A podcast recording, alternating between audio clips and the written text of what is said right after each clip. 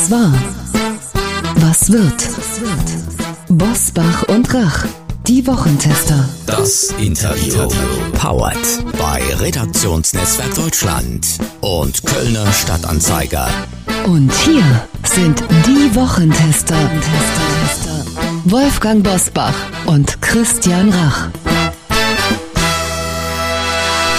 Hallo und herzlich willkommen, Christian Rach hier aus Hamburg. Hallo auch von Wolfgang Bosbach, diesmal aus Berlin. Sie hören eine Interviewfolge der Wochentester mit Verfassungs- und Medizinrechtler Professor Dr. Josef Lindner. Welche Impfpflicht hätte juristisch Bestand? Heute die Antwort in dieser Folge. Wir bedanken uns bei unserem Werbepartner Facebook für die freundliche Unterstützung. Wie können soziale Medien kleinen Unternehmen dabei helfen, ihr Angebot und ihren Kundenstamm zu vergrößern? Das irische Unternehmen AgriCam, das sich auf die Überwachung von Tieren spezialisiert hat, nutzte Facebook-Anzeigen, um sein Angebot von Nutztieren auf Haustiere auszuweiten. Heute erzielt es bis zu 70 Prozent des Inlandumsatzes mithilfe der Apps und Dienste von Facebook. Erfahren Sie, wie Unternehmen in Europa mit Facebook mehr erreichen auf about.fb.com/de/europe. Hier nochmal die Adresse about.fb.com/de/europe. Heute zu Gast bei den Wochentestern Professor Josef Lindner. Der Verfassungs- und Medizinrechtler beschäftigt sich seit zwei Jahren mit der Frage, ob eine allgemeine Impfpflicht juristisch Bestand haben würde. Die Impfpflicht muss schnell kommen, im April oder spätestens im Mai. Das bekräftigte Bundesgesundheitsminister Karl Lauterbach in dieser Woche noch einmal nachdrücklich. Doch hätte die Impfpflicht überhaupt rechtlichen Bestand? Und diese Frage stellen wir Herrn Professor Josef Lindner, Verfassungs- und Medizinrechtler an der Uni Augsburg, der sich seit zwei Jahren eingehend mit dem Für und Wider einer allgemeinen Impfpflicht beschäftigt. Herzlich willkommen bei den Wochentestern, Professor Lindner. Hallo, ich grüße Sie. Herr Professor, wie gut wäre eine allgemeine, also sagen wir ab 18 Jahre allgemeine Impfpflicht rechtlich abgesichert und was äh, wären die Gründe dafür?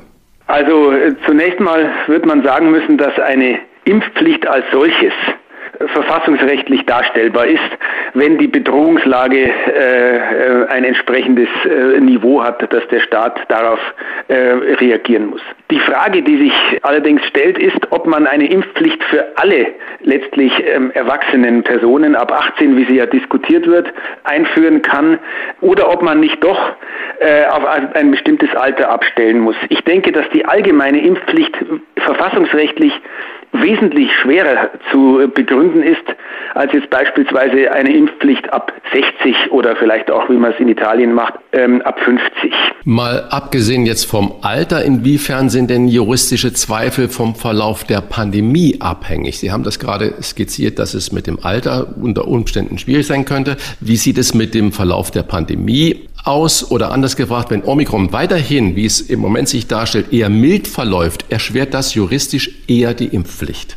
Ja, ganz, ganz klar ja. Die Impfpflicht ist ein Eingriff in das Recht auf körperliche Unversehrtheit, das vom Grundgesetz geschützt ist.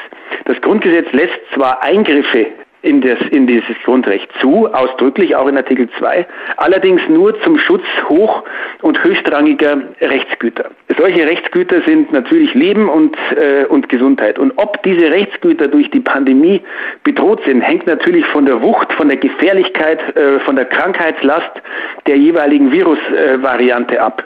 Wenn diese nachlässt und sich das zu einem, sagen wir mal, äh, gesteigerten Erkältungsvirus äh, entwickeln sollte, dann wäre eine Impfpflicht nicht mehr äh, gerechtfertigt. Und bei Omikron sehen wir ja schon, dass die ähm, Hospitalisierungsraten und die Krankenhausinzidenzen und Intensivbettenbelegung zurückgeht. Deswegen stellt sich schon die Frage, ob hier ähm, Omikron noch das Maß an Gefährlichkeit in Anführungszeichen hat, dass eine Impfpflicht rechtfertigen. Dass die Menschen sich natürlich zweckmäßigerweise impfen lassen, auch gegen Omikron, das ist ja völlig unstreitig, aber es geht ja um die Impfpflicht. Sie, Herr Professor, haben eine Alternative zur allgemeinen Impfpflicht ins Gespräch gebracht. Welche wäre das? Also die Alternative zur allgemeinen Impfpflicht wäre, dass man die Impfpflicht auf die Personen fokussiert, die typischerweise einen schweren Verlauf haben, die typischerweise auf den Intensivstationen und den, den Normalstationen äh, aufgenommen werden. Denn diese sind dann ja dafür jetzt in Anführungszeichen verantwortlich, dass das Gesundheitssystem möglicherweise einer Überlastung droht.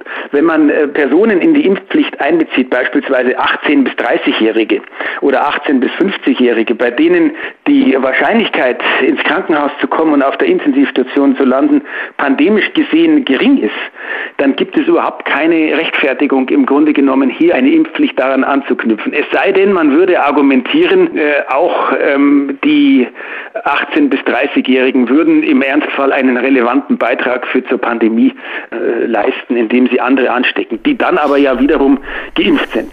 Sie haben ja gerade schon 18 bis 50-Jährige zitiert und genannt. Äh, vielleicht ist das ja die Motivation, warum der FDP-Politiker Professor Andrew Uhlmann äh, einen Antrag in das Parlament einbringen will für eine Impfpflicht ab 50. Wählt Uhlmann äh, damit den rechtlich sichereren Weg?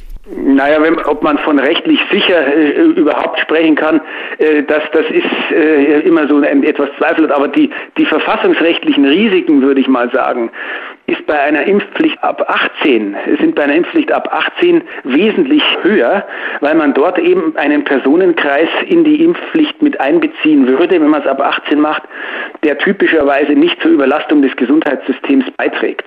Und wenn man die Impfpflicht ab 50 Jahren machen würde, hätte man ja diejenigen, die von den 18 bis 50-Jährigen dann angesteckt werden könnten, die wären ja geschützt, sodass auch das Argument, alle müssten geimpft sein, eigentlich in sich zusammenfallen würde. Das bedeutet, eine Impfpflicht ab 50 ist auf jeden Fall eine allgemeine Impfpflicht insoweit vorzuführen, wenn man verfassungsrechtliche Risiken minimieren will. Nehmen wir einmal an, die Impfpflicht käme durch den Bundestag, also es gäbe einen entsprechenden Gesetzesbeschluss. Für die Omikron-Welle wäre das sicherlich zu spät. Da dürften wir uns einig sein. Wie könnte man eine Impfpflicht für eine mögliche Herbst-Winterwelle 22-23 einführen, deren Gefahr man noch gar nicht kennt? und für die man wahrscheinlich noch keinen passenden Impfstoff hätte. Ja, also der Gesetzgeber und die Politik ist, äh, sitzt jetzt zwischen den Stühlen. Für die Omikron-Variante ist es zu spät. Und für die Wintervariante, so es denn eine geben sollte, ist es zu früh. Zu früh deswegen, weil wir derzeit weder wissen, ob es im Winter und nächsten Herbst, Winter eine nächste Welle geben wird, das ist wahrscheinlich, wie die Virologen sagen, wahrscheinlich, aber man weiß es eben nicht. Und vor allem, und das ist das Entscheidende, unbekannt ist, welches Ausmaß diese Welle, sprich wie die Mutante oder die Variante, die dann äh, durchs Land zieht, ähm, beschaffen sein wird. Wenn diese Variante noch milder, sage ich mal in Anführungszeichen, als Omikron ist, sein sollte, dann könnte man eine Impfpflicht eigentlich nicht rechtfertigen. Äh, das weiß man jetzt aber nicht. Das bedeutet, der Ausweg für die Politik besteht darin, dass man jetzt nicht eine Vorratsimpfung gewissermaßen einführt, nach dem Motto, lassen sich doch bald bitte alle Leute im April, Mai, Juni sicherheitshalber mal impfen, zwang oder zwangsweise sicherheitsweise impfen, damit wir im Herbst und Winter geschützt sind, sondern was muss der Gesetzgeber jetzt machen? Er müsste eine Vorratsgesetzgebung, ein Vorratsimpfpflichtgesetz einführen. Also er müsste die Voraussetzungen formulieren, unter denen die Impfpflicht greifen soll damit wir im Sommer eine Rechtsgrundlage haben. Und wenn dann die Virologen sagen, das und das droht, könnte man die Rechtsgrundlage gewissermaßen aktivieren und dann eine Impfpflicht einführen. Aber jetzt im April, Mai die Leute äh, einer Impfpflicht zu unterziehen, ohne zu wissen, was im Herbst und Winter passiert, das halte ich für nicht machbar. Sehr schönes Wort, Vorratsimpfpflichtgesetz. Wie könnte man denn so eine allgemeine Impfpflicht, wenn denn dieses Vorratsimpfpflichtgesetz wirklich irgendwann mal kommen würde, wie könnte man denn diese Impfpflicht dann in der Praxis kontrollieren? Was sagen Sie da als Jurist dazu? Also da gibt es verschiedenste Möglichkeiten. Äh, die, die Möglichkeit, die mit dem größten Risiken oder mit dem größten Streitpotenzial verbunden ist, äh, also die typisch deutsche Variante, würde ich mal sagen, wäre, dass man ein Impfregister äh, einführt. das wird die deutsche Politik nicht schaffen, ein solches Impfregister rechtzeitig durchzuführen oder einzuführen. Deswegen ähm, würde ich das nicht empfehlen, sondern man kann einfach durch entweder macht man das über die über die Meldeämter, über die Kommunen, die die Bürgeransprache, die äh, ja ähm, über alle Daten verfügen, weil sie ja auch Wahlen organisieren, Wahlunterlagen zuschicken an alle Bürger. Also man könnte das über die Meldestrukturen machen, die Meldeinfrastruktur, oder man macht schlicht und ergreifend die einfachste Lösung, äh, Stichproben, äh, Kontrollen an verschiedenen äh, Örtlichkeiten oder Stellen, wo die Bürger, Bürgerinnen und Bürger dann eben äh, nachweisen müssen, dass sie, ähm, dass sie geimpft sind. Also da gibt es eine Reihe von Möglichkeiten, wie man das kontrollieren kann. Losgelöst jetzt mal vom Thema Impfpflicht, anderes Thema, aber gleicher Kontext. In dieser Woche gab es viel Aufregung um den äh, doch sehr plötzlich verkürzten Status Genesener auf drei Monate. Auch Geimpfte mit Johnson Johnson haben quasi über Nacht rückwirkend einen Teil ihres Impfstatus verloren. Wie beurteilen Sie diesen Vorgang juristisch, verfassungsrechtlich? Also verfassungsrechtlich ist das, äh, sagen wir mal, insofern äh, schwierig, als man ja auch in Pandemiezeiten äh, durchaus noch so etwas wie einen Vertrauensschutz äh, hat, den man aus dem Rechtsstaatsprinzip ableiten kann. Das bedeutet, die Menschen müssen sich auf Veränderungen der Rechtslage äh, rechtzeitig einstellen können und entsprechend disponieren können. Deswegen ist diese Hals-über-Kopf-Aktion, so empfinde ich sie zumindest, rechtsstaatlich nicht ganz sauber. Hintergrund für diese neuen Corona-Regeln, nachdem das äh, RKI und das Paul-Ehrlich-Institut den Impfstatus maßgeblich bestimmen kann, sind ja dieses äh, jetzt vom Bundesgesundheitsminister auf Kompetenzen auf diese beiden Institute verlagert worden, mit Auswirkungen auf unsere Grundrechte. Müsste diese Entscheidung nicht immer im Parlament getroffen werden? Also eine Verlagerung der Entscheidung auf eine nachgeordnete Bundesoberbehörde und nichts anderes ist ja das RKI, muss man auch mal im Klartext sagen, äh, ist aus meiner Sicht zweifelhaft. Es handelt sich bei der Frage des genesenen Status und die daran anknüpfenden oder Impfstadt, die daran an, äh, anknüpfenden Rechte oder Pflichten des Bürgers, knüpfen ja auch Verbote und alles Mögliche dran an. Das ist eine normative Entscheidung. Das ist nicht alleine eine naturwissenschaftliche Entscheidung. Das hat eine, eine medizinisch-naturwissenschaftliche Basis, aber die rechtliche Konsequenz, die ich daran knüpfe, ist eine normative Entscheidung und damit ist auch die Aussage über den genesenen Status eine normative Entscheidung, die nicht eine Behörde angesichts der Grundrechtsrelevanz alleine treffen kann, sondern die mindestens äh, vom äh, per Rechtsverordnung äh, besser noch durch Parlamentsgesetz geregelt ist. Denn wenn ich an den Genesen- und Impfstatus massive Grundrechtseinschränkungen knüpfe, muss ich auch für diese Frage eine hinreichende Legitimation haben, nämlich wer ist geimpft, wer, wer gilt als geimpft, wer gilt als genesen oder nicht. Herr Professor Lindner, wir hören ja im Moment immer wieder von allen Seiten, hauptsächlich auch in den Medien, äh, wir müssen viel mehr auf die Wissenschaft hören. Die Wissenschaft soll eigentlich die Entscheidungen vorbereiten, treffen oder so hingehend die Politik beraten, dass es ein eindeutige Entscheidungen Entscheidungen geben kann. Sie jetzt als Medizinrechtler, was wäre denn in der idealen Welt, was würde Professor Lindner denn vorschlagen? Wie sollte denn da in der Zukunft so eine gesetzliche Grundlage aussehen? Sagen Sie uns das mal als Wissenschaftler. Meinen Sie jetzt gesetzliche Grundlage zur Impfpflicht oder generell? Ja, genau. Oder generell, wie, wie soll der Staat mit dieser Pandemie umgehen? Naja, ich meine, der Staat muss natürlich schon zunächst mal auf die wissenschaftliche Expertise von Virologen, Epidemiologen äh, vertrauen. Das ist klar. Man muss aber aus meiner Sicht klar sagen, dass auch wissenschaftliche Analysen aus dem Bereich der Medizin natürlich immer irgendwo auch einen normativen Kontext haben. Wenn ich als Wissenschaftler die Aussage treffe, wir laufen in eine riesige hinein, dann ist alleine mit dieser Aussage bereits eine normative Implikation verbunden, nämlich die Aussage, wir müssen diese Welle verhindern. Mit welchen Maßnahmen dann? Das ist dann Aufgabe des Gesetzgebers.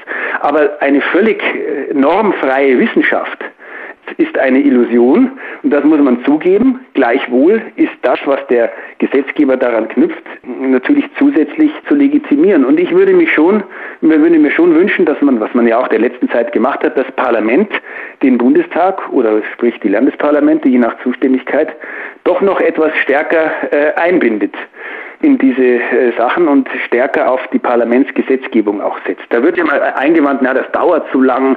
Äh, das muss gar nicht so lang äh, dauern. Bei vielen Sachen, Stichwort Finanzkrise, hat man gesehen, wie schnell das Parlament auch im Ernstfall seriös, gut informiert arbeiten kann.